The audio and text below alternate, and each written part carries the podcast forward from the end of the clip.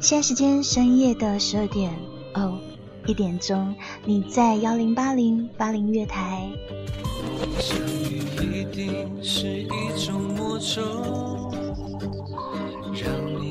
我我是这档主播黑羽，协同我们的 MP 莫寒场控曙光。接下一个小时要说故事喽。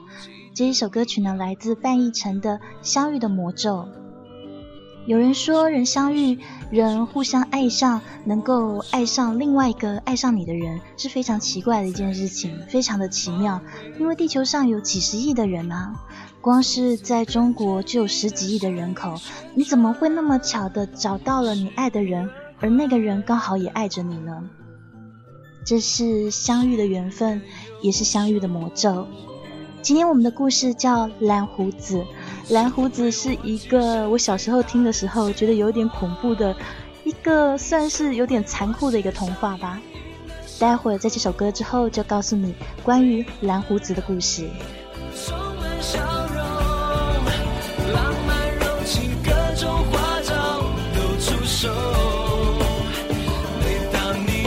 爱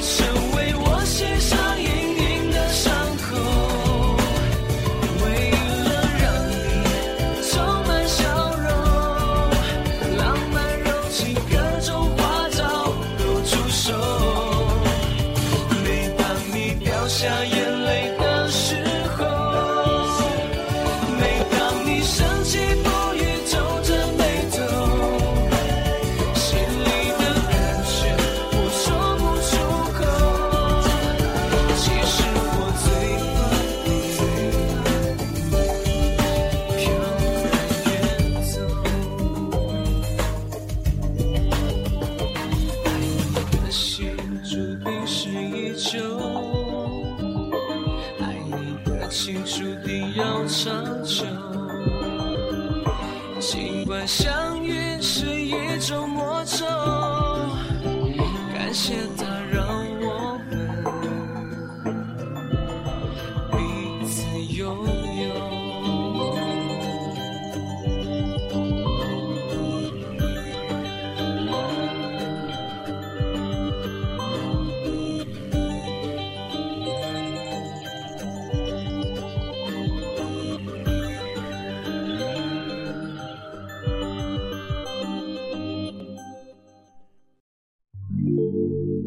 让人沉醉，让人盲目，让人疯狂，让人失去理智，让人不可自拔。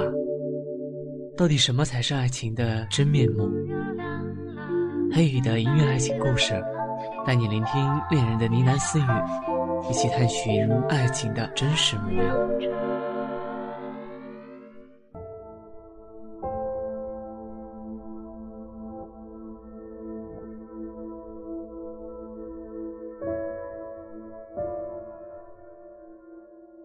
个地方有一个很有钱的公爵，他有着蓝色的胡子，所以大家叫他蓝胡子。蓝胡子娶了很多的妻子，一个又一个。可是奇怪的是，大家最后都不知道他娶的那些老婆、那些妻子后来都消失到哪儿去了。但是村民们对这个有钱有势的蓝胡子完全没有办法，所以大家都很惧怕他。有一天，蓝胡子又向村里面的女孩求婚，那个女孩不顾兄长们的反对，嫁给了他。当蓝胡子带着年轻的妻子进入他的城堡后，他给了妻子一串可以打开城堡所有房间的钥匙。蓝胡子告诉妻子，城堡里面的一切都是属于他的，但是唯独不可以打开某一间已经上锁的房门。这一点他必须遵守。年轻的妻子非常的乖巧听话，他没有打开房门。而蓝胡子也对他很好很好，两个人就过了一段恩爱的日子。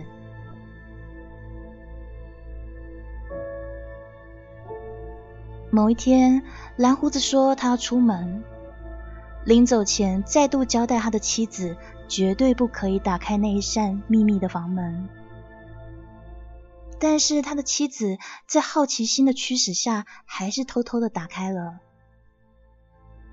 没有想到，一打开，看到房门里面居然挂着的是蓝胡子前几任妻子的尸体，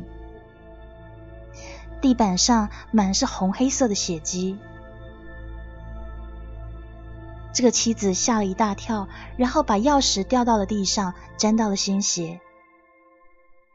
他关上了房门，冲去洗钥匙，但上面的血迹怎么样都洗不掉。蓝胡子回来了。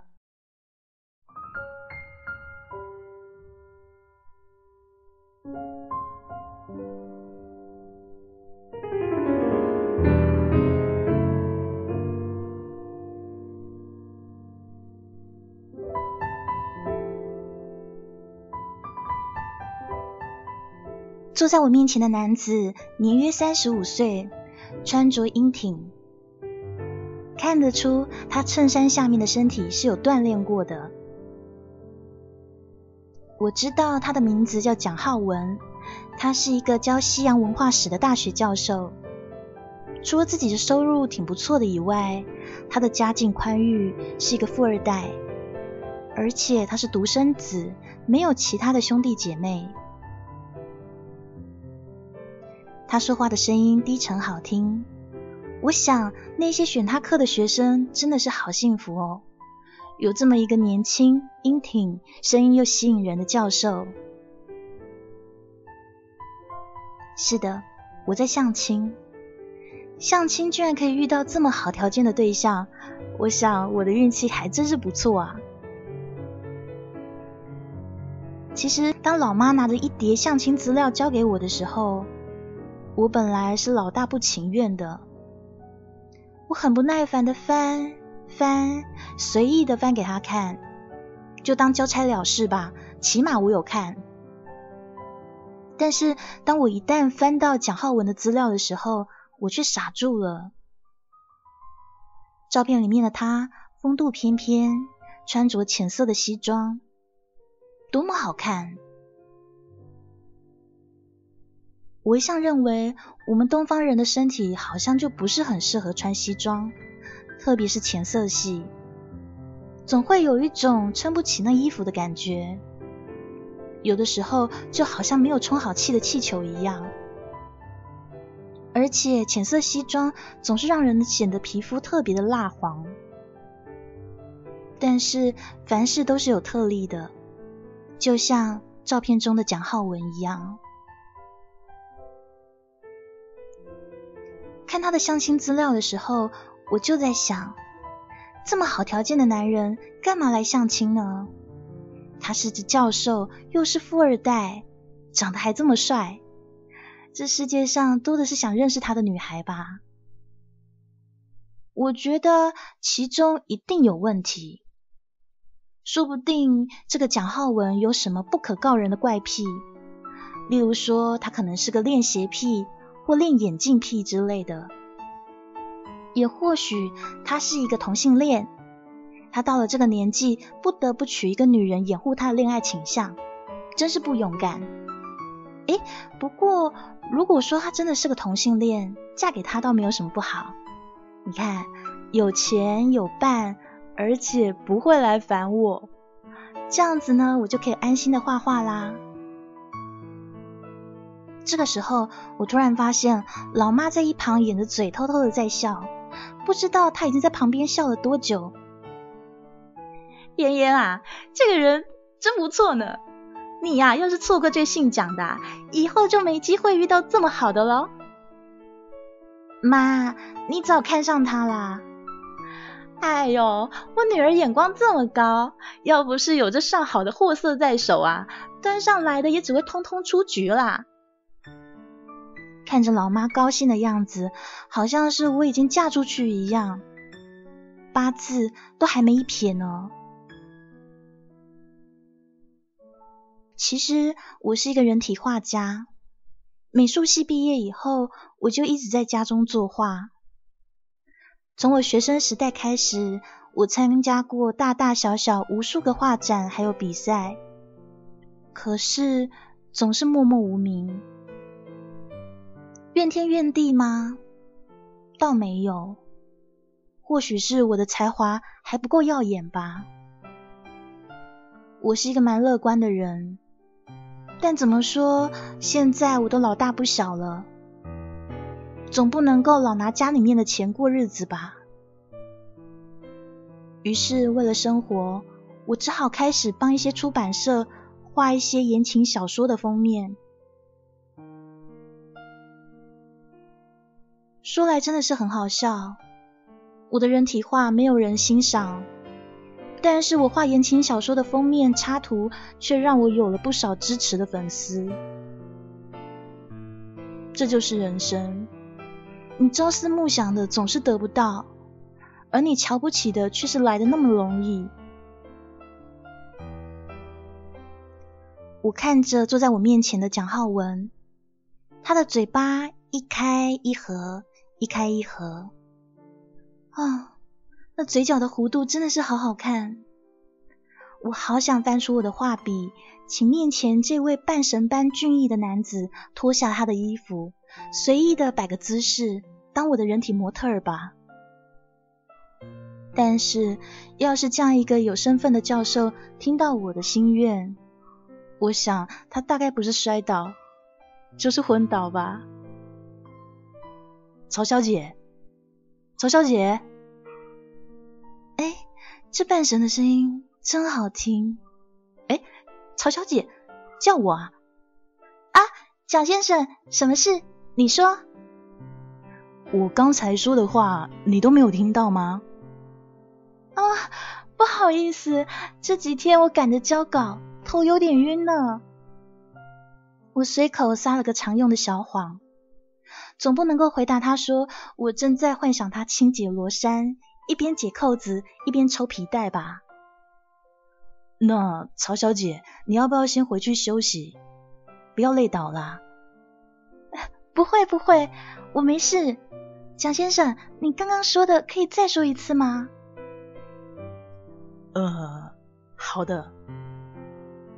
蒋浩文清了清嗓子说：“ 曹小姐，你觉得我如何啊？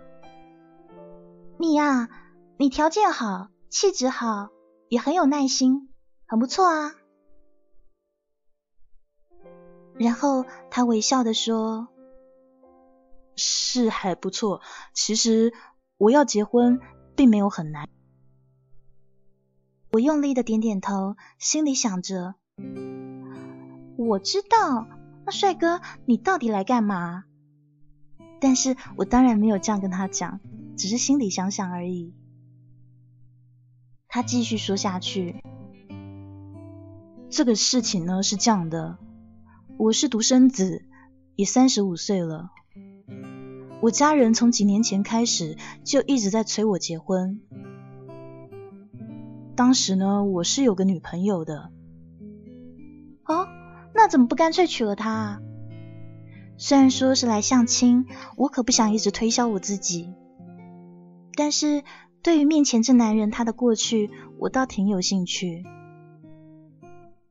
呃，其实是有发生一些事。这不太方便现在说，但是曹小姐，我必须向你坦诚，我真的是为了找结婚对象来相亲的。但是这对象我要自己挑，不是由我家人主导。他们给我安排了一些权贵家的女儿，我都一一推掉了，见都没有见。见都没有见？我不懂了，不就是相亲吗？谁介绍的有那么重要吗？反正看了喜不喜欢再说啊。如果说看了真的喜欢，相处还不错，再结婚也不迟啊。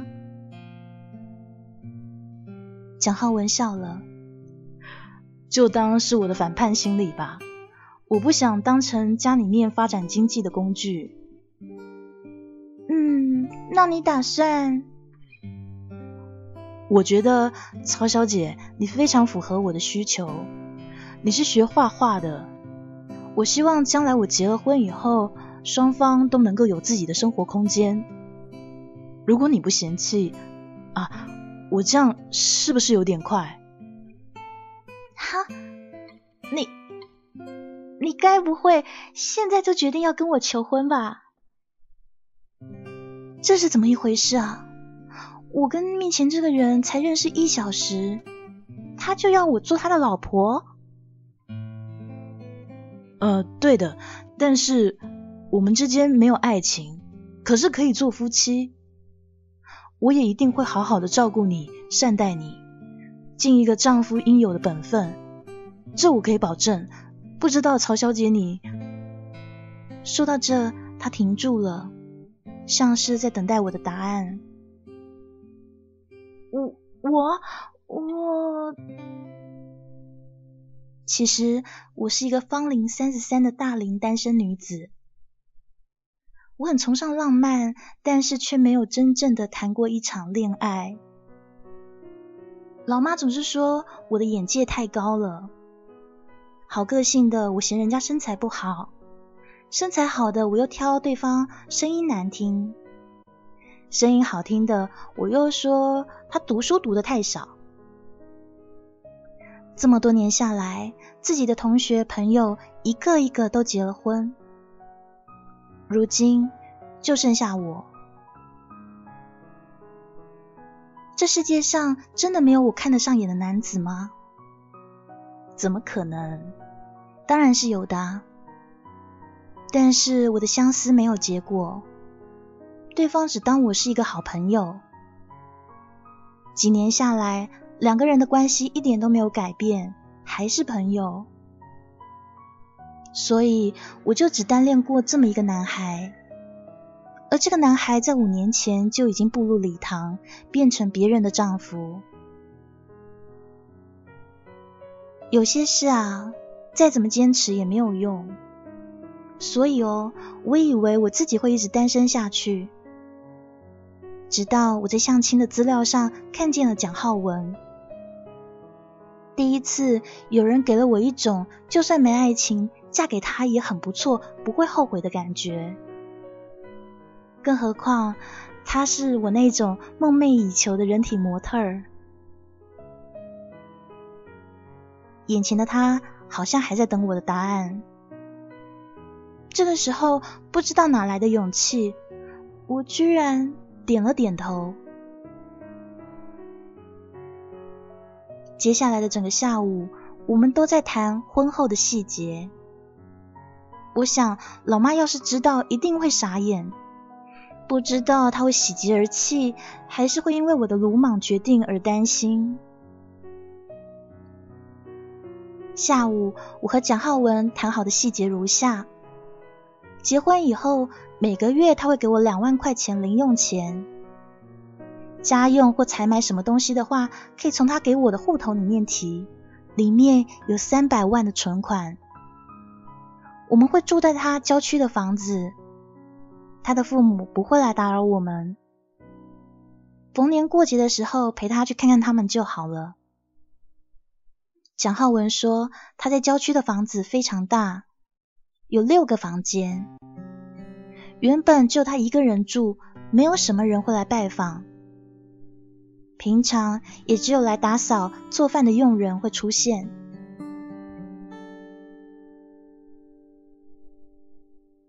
他说，六个房间里面，除了主卧室以外，有一个采光非常良好的大房间。蒋浩文说，那个房间可以当做我的画室，我可以在里面画裸男、裸女。如果他有事情要找我的话，他会打内线。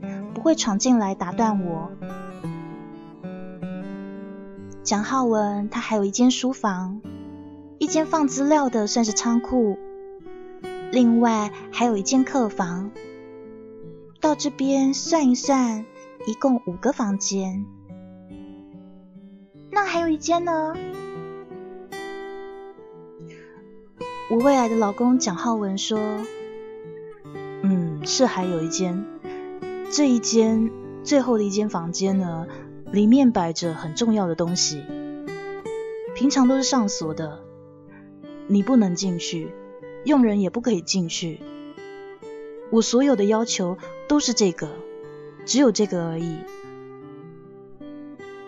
我点了点头，心里想说：“哎，这很像我以前看到过的一个故事，蓝胡子的故事。”我记得在故事里面，蓝胡子的新婚妻子打开了丈夫不准她开的那一扇门，然后她看到了好几个女人，大概是她丈夫前任妻子的尸体。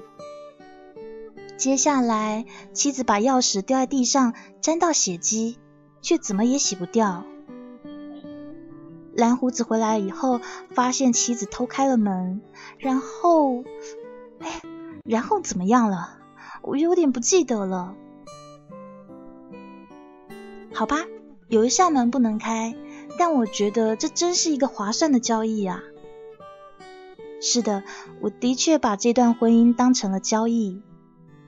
我想要是有人知道了，他们可能会想要骂我现实、随便、不要脸吧？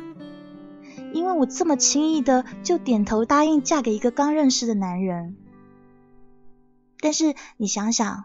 我年纪这么大了，四周的人总逼着我结婚，我又遇不到喜欢的男人。说实话，要维持生活很不容易。现在居然遇到了一个条件这么好，又有钱，而且还让我看得很顺眼的男人，不但马上跟我求婚，还跟我保证说会好好对待我，每个月有零用钱，家事啊、煮饭啊都有佣人负责。他的父母还不会来打扰我们。说实话，是你，你真不心动吗？而他唯一，不不，唯二的条件是：第一个，嫁给他；第二个，不去打开某一个对我没有意义的房间的门。说实话，我长那么大，还第一次遇到这么好的事情，因为我面前的蒋浩文。不但没有蓝色的胡子，没有结过婚，而且还帅得很。当天下午谈完细节以后，蒋浩文开车带我去他郊区的房子。下车以前我就傻眼了。说实话，我可以想象有六个房间的房子有多大。但是没有想到，怎么会这么大？这里的客房根本有我老家的一半大，主卧室更夸张，这不是我的插画里面才会出现的世界吗？要不是有蒋浩文在身边，我真的想跳上去那一张看起来很蓬松、很柔软的大床，开始在上面打滚。蒋浩文带我一一参观那些空间。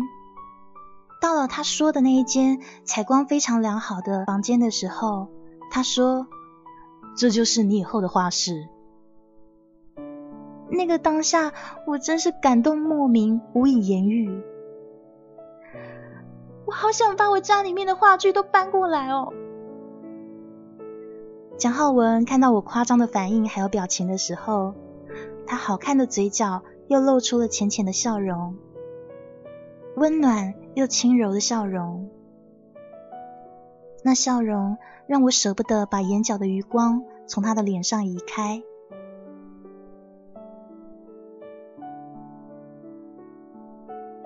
我们要结婚了，这个消息让所有的亲朋好友都跌破了眼镜。大消息啊！三十三岁的剩女曹嫣嫣居然要嫁出去了。听说她嫁给一个有钱人，看来天上是真的会掉馅饼的。那对象是不是结过婚的？没有，单身。听说身价好的很呢，还是个大学教授啊。那那他会不会是个 gay 呢？不像啊，我敢肯定他不是弯的，直男一枚呀。当我从朋友的口中听到其他人讨论这些风言风语的时候，我简直笑弯了腰。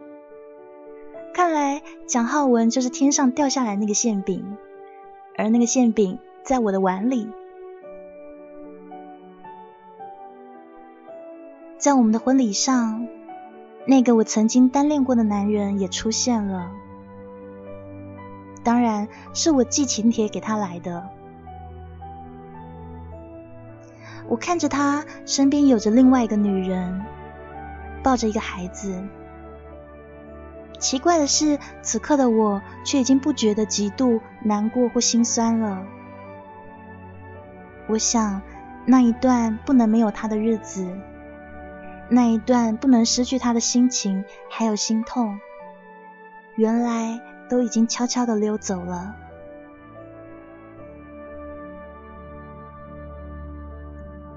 这个时候，身旁的蒋浩文却牵起了我的手，温柔的看着我，好像我们不是相亲刚认识的，好像我们相恋好多年，终于能够在一起。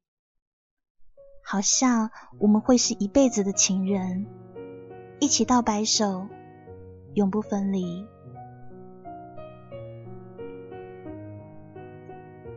他是不是爱上我？我倒不知道，我只知道这一刻，我是真的动心了。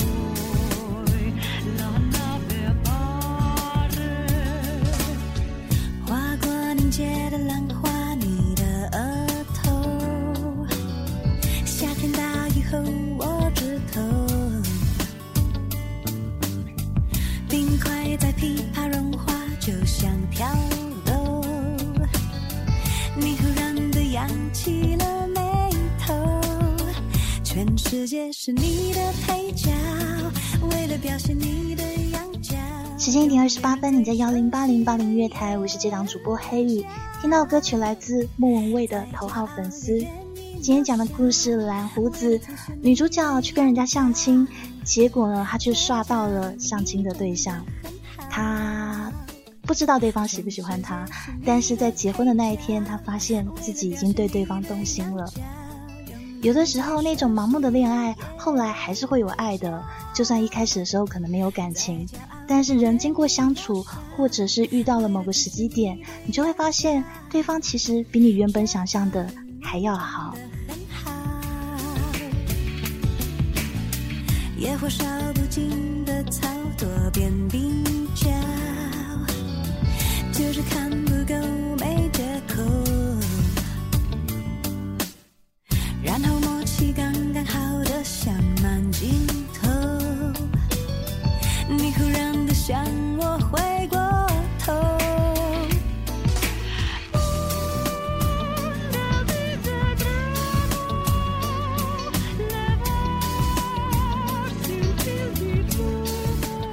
的，在幺零八零现场的朋友，你可以看到我们 My One 黑羽的名字旁边有一个橘色的推它。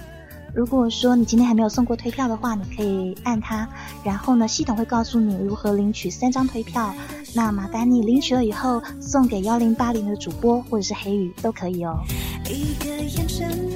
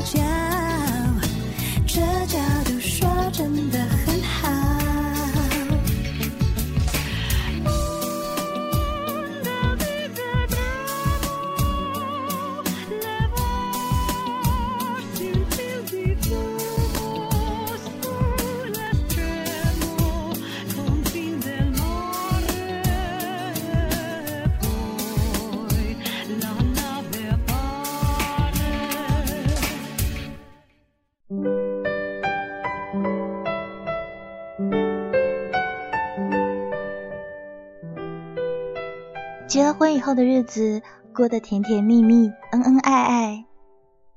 蒋浩文对我非常好，好到我觉得根本不可思议呀、原本我想这段婚姻的后面应该有个阴谋，就像我前面说的，他可能是什么恋鞋癖呀、恋眼镜癖，或者说他是一个同性恋，要娶一个女生去掩饰他的同性恋身份。也或者他是一个很有名很有名的侦探，或者说他根本是个外星人。反正我有过很多的想象。我想着他为什么要娶像我这样子不特别、很平凡的女子？但是由于浩文对我很好了，我觉得到底是什么原因，或许也不是那么重要了吧。当他教完课，他大多是直接回家，很少在外面有应酬。就算有一些这样的场合，他也会带我一起去。浩文的生活里面，除了我和佣人，就几乎没有别的女人了。当然，还是会有一些女学生，但他说那些学生都是小孩子，只有回到家见到我。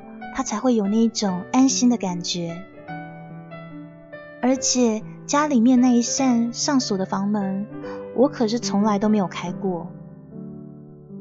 我觉得其实也没有必要去打开。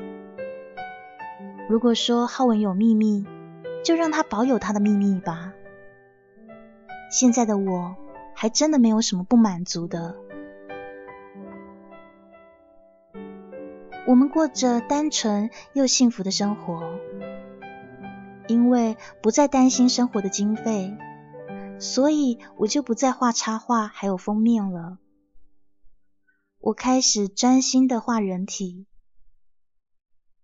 浩文非常的帮我，他帮我安排到他朋友的画展展出，还卖出了好几幅画作。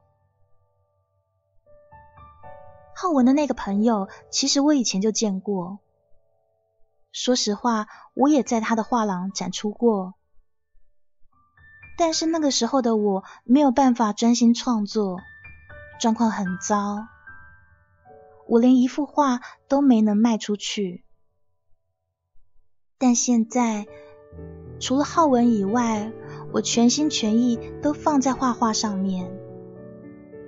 我知道我现在画作的程度比之前好上太多了。或许是因为有这样的一个人温暖了我的心。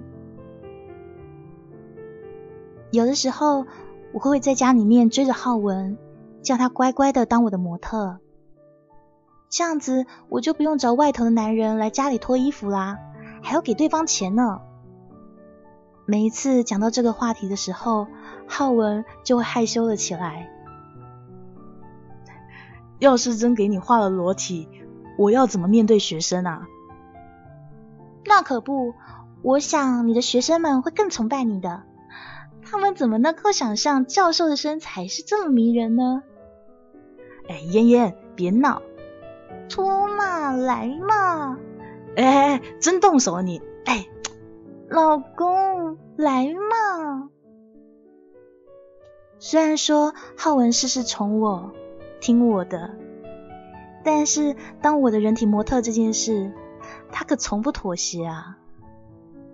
所以，我唯一不甘心的就是这个主意从来都没有落实过。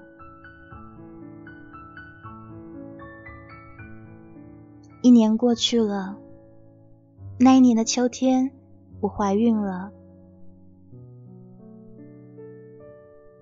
这是爱情的结晶啊！这是我和浩文的孩子。由于我年纪比较大了，所以我们事事都很小心。浩文更是把我照顾的无微不至，幸福的感觉快把我给宠溺死了。当我怀孕五个月的时候，我开始想象着小宝宝出生以后，我们要把哪个房间改成宝宝的房间呢？主卧室、浩文的书房，还有我的画室都不能动。浩文的仓库里面堆满了一大堆的资料，还有书籍，不可以，也不应该去搬动。这样还剩下客房以及那一个上锁的房间。客房是一定要留的，虽然说很少有人来拜访。但我妈还有她父母偶尔还是会过来的，总不可能让他们没有地方睡吧？那那就剩下那个上了锁的房间喽。结婚一年多，我从来没有问过那房里面锁的到底是什么。我曾经有过很多的猜想，我想这可能是浩文老情人住过的房间。也可能是那个房间曾经死过人，有凶杀案，所以锁上，谁也不让进。我也想过，这房间里面会不会是一堆的高跟鞋？哎，我的浩文真的会喜欢这种东西吗？想着想着，我还是觉得很有可能是老情人住的房间。但是我们结婚一年多了，浩文一直对我非常好啊。我相信他是爱我的。那个房间他自己几乎也不太进去啊，而且我们家的佣人也不去那打扫。我想，或许那房间里面锁着很多资产，还有古董。但是也不对啊。就算如此，也没有必要禁止我进入啊！因为浩文连三百万存款的存折都丢给我随便用了。那房间里面到底能锁什么价值连城的东西，不准我进去呢？当天下午，浩文回到家的时候，我忍不住开口问了他：“老公。”你打算把我们的宝宝房设在哪啊？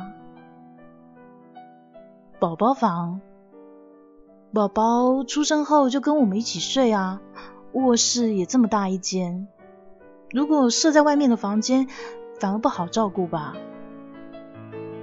是这样没错，可是宝宝到时候也会长大啊，长大也需要自己的空间嘛。我在浩文的怀里撒娇，他一边说一边轻轻的揉着我的头发。老公，你看哦，别的家里面呢没有宝宝房，是因为他们房间太少了。可是我们不一样啊，我们两个人有六个房间啊，没理由不拨出一间房间给孩子用啊。而且你想想，要是我们亲热，宝宝在旁边，多奇怪啊！这个再说吧。等宝宝长大懂事，还久得很呢。嗯，我是想啊，你那间上锁的房间要不要清出来当宝宝房啊？在浩文怀里的我，明显感觉到他的肌肉紧绷了起来，但是我还是继续说下去。你看，你那仓库，我不是也几乎都没有进去过吗？你把东西啊搬到你的仓库去啊，我一样不会去打开。你说这样好不好？这样我们就空出一间房间可以当宝宝房了呢。你摆什么东西，我真的不管的。这个时候，浩文却沉默了。这个沉默让我觉得浑身不对劲。我都已经不去追究他的秘密了。就算是老情人的东西也无所谓啊，反正他几乎也不进去，我想应该也没什么感情了吧。但是现在我要生宝宝了，为了我们的孩子，那些东西一个地方有什么大不了的呢？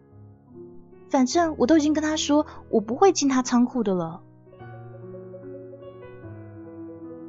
结果浩文还是说，再说吧。然后他技巧很差的转移话题说：“呃，不知道雷姐今天煮了什么好吃的东西啊？”看来他很不愿意谈。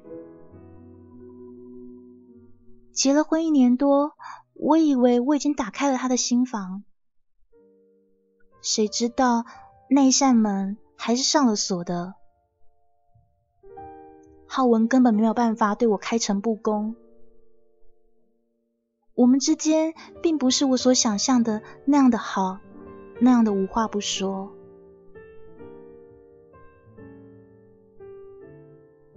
从那一天开始，我的心情就有点闷。当我怀孕八个月的时候，我闹起了别扭。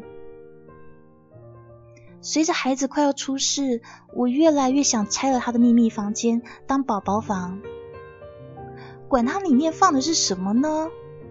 我们的孩子才应该是最重要的啊！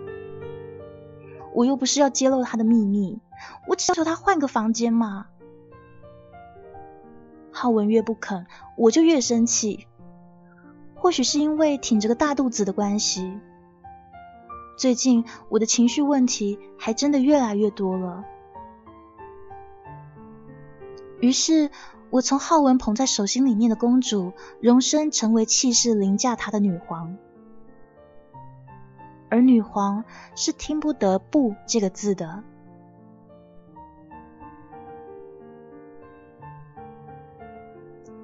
有一天午后，我刻意的支开了理解，叫他去帮我买东西。然后我拿了钥匙，打开了那扇房门。我要瞧瞧到底是什么东西，在浩文的心中居然比我还有宝宝还重要。我知道无论如何，绝对不会像蓝胡子的故事里面一样，打开了绝对不可能是他前妻的尸体。但是在打开房门的瞬间，我还是深深的。吸了一口气，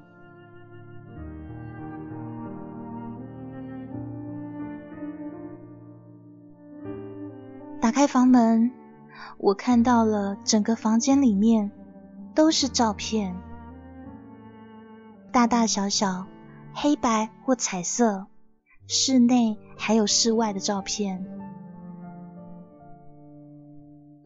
看来这就是浩文所说的很重要的东西。照片里面都是同一个女人，卷卷的长发，衬着一张带着八字眉的瓜子脸，皮肤白皙，眼神灵动。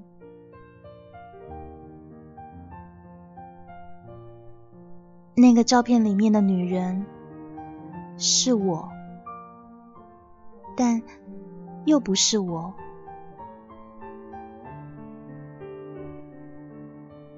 那个女人的右眼角旁边有一颗痣，但我整张脸上都是没有痣的。这，这就是浩文的秘密吗？他是因为太爱照片中的这个女人，又失去了她，所以才找上我当代替品吗？难怪他这么快的跟我求婚，迫不及待的把我娶回家。难怪他连我的性情习惯都不想熟悉，就这么直接的要求我嫁给他，就像去快餐店买个汉堡一样，而不是像买双鞋一样。原来对他来说，适不适合根本从来都不是问题，我的脾气、个性也不是问题，只要我有这张脸。他就会买单。我拿起桌上的相框，看着那个几乎跟我长得一模一样、同一个模子刻出来的女孩，连那一对不讨喜的八字眉，居然也是一样的。有人说，这世界上会有另外一个跟自己长得一模一样的人，难道？这就是吗？还是这个女孩是我的双胞胎姐妹什么的吗？可是我从来没有听说过她的存在啊！她到底是谁？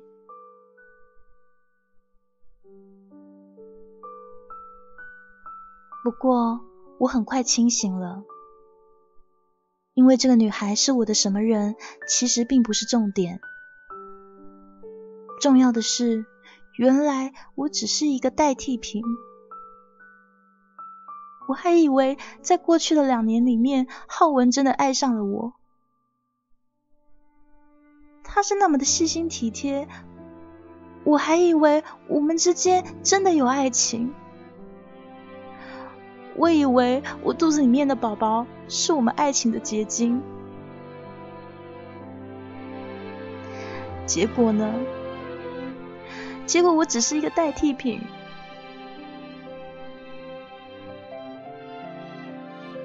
蓝胡子的秘密房门被打开了，没有尸体，但这一扇门的开启一定会见血。我沮丧的坐在房中，过了很久以后，我举起手。把手上的相框往墙面上丢过去，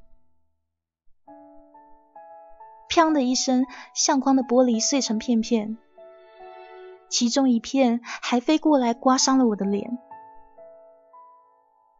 血滴到了我的左手心，可是却一点也不疼。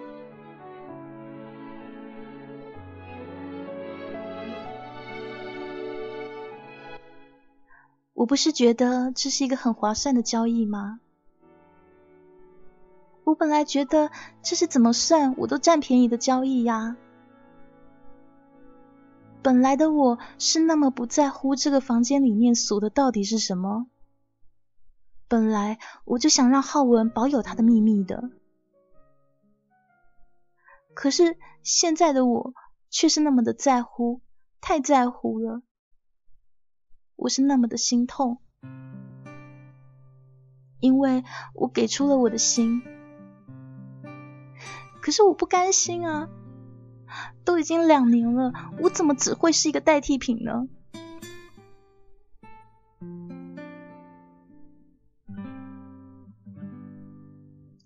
我开始安慰自己这是浩文以前的女人所以他应该现在没有跟他来往了。他爱的是我，跟他生孩子的是我，他娶的是我。可是不对，如果这个女的在他心中不是那么重要的话。这个房间怎么还都是那个女人的照片，而不是我的照片呢？如果这个女人对浩文来说已经不重要的话，为什么在我要求要把东西移走当宝宝房的时候，浩文会那么的不情愿呢？于是我开始哭，哭到胸部开始闷痛，有一点呼吸不过来。然后我的肚子开始痛了起来，宝宝，宝宝是不是感受到我的心情？他开始在肚子里面拳打脚踢，然后我倒在地上开始惨叫。李姐，李姐呢？怎么？啊，对，是我叫她去帮我买东西了。怎么办？好痛啊！我站不起来，房间里面没有电话，怎么办啊？啊啊！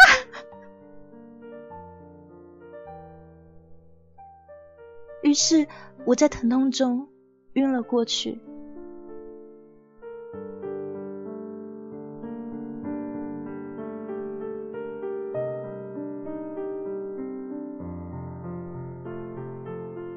醒来的我在医院，浩文在身边牵着我的手，脸上写的尽是关切。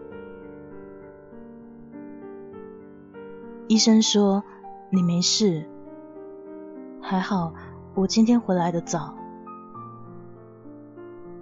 大骗子！才刚醒没多久，我就开始掉眼泪。我知道不该哭，情绪起伏对宝宝不好。可是我真的克制不住。对不起，我早该告诉你的。我现在说，不要，我不想听。没事的，妍妍，你要相信，我爱的是你啊。你骗人，那房间里面都是他的照片。他死了。那一天是他开的车，他心情不好，说想要开车，我就让他开。我们在公路上被追撞，他来不及闪避，后来他死了，我却只是小伤。其实都是我的错，是我没有保护好他。那一天，如果是我开车，或许情况会不一样的。我明明知道他心情不好，却还让着他，所以家里面才有了那个房间。对，你就是忘不了他，所以你挑上了我，你把我当代替品。妍妍。我是在老王的画廊看见了你，你和他一模一样的长相。后来我问出来你是谁，我也请了私家侦探跟踪你。那个时候的我就有点像走火入魔一样，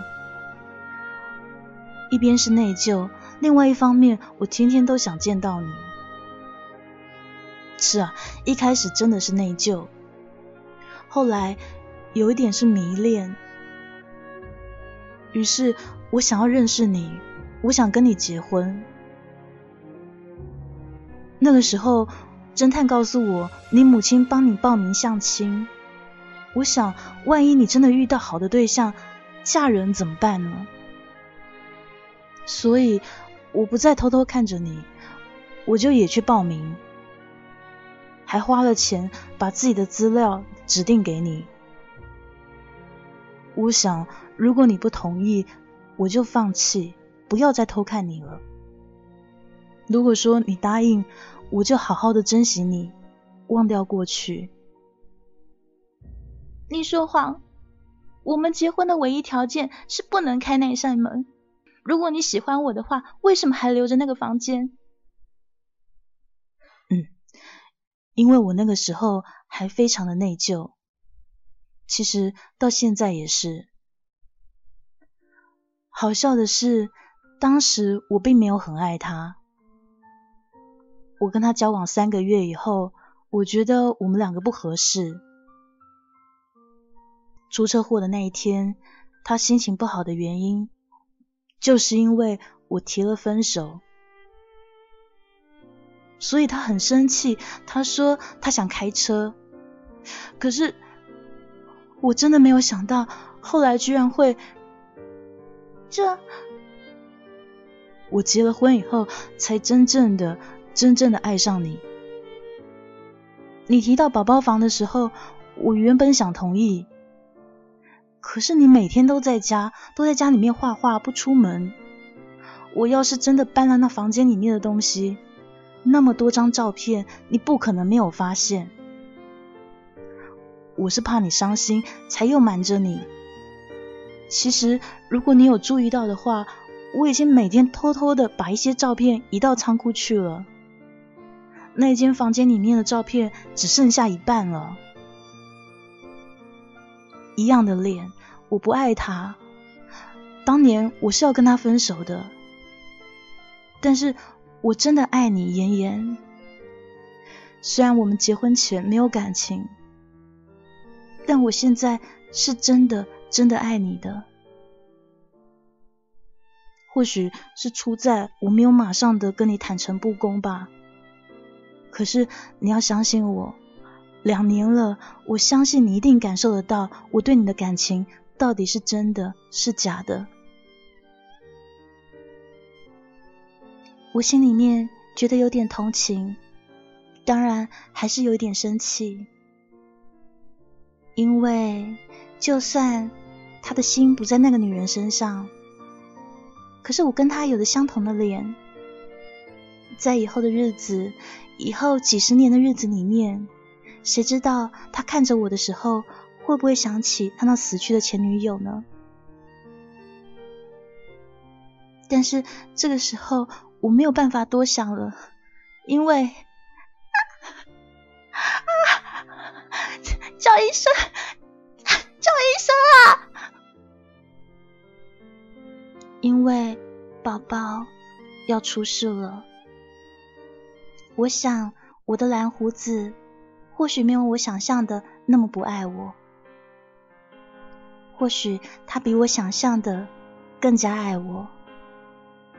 的确，像他说的，当我进到那个房间的时候，那个房间有一半是没有照片的。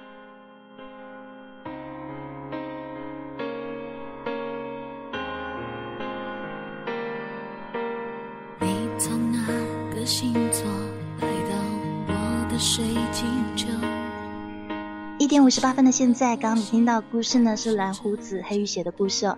那现在你听到这首歌来自江美琪的《塔罗牌恋人》。幺零八零的节目二十四小时都非常的精彩。如果你喜欢听故事的话，可以在我们视频右下角点选直播时通知我，或者是右键黑雨的名字，然后选择关注都可以。那谢谢今天送花花月票还有礼物给我的朋友，以及在现场聆听的所有的听众们，晚安喽！待会呢下档以后，你可以继续留下来听节目。如果还不想睡的话呢，也可以到黑雨的小窝，左边的粉丝小窝里面有黑雨的小窝，可以进来坐坐。晚安了，Good night。明天的排列又是一种这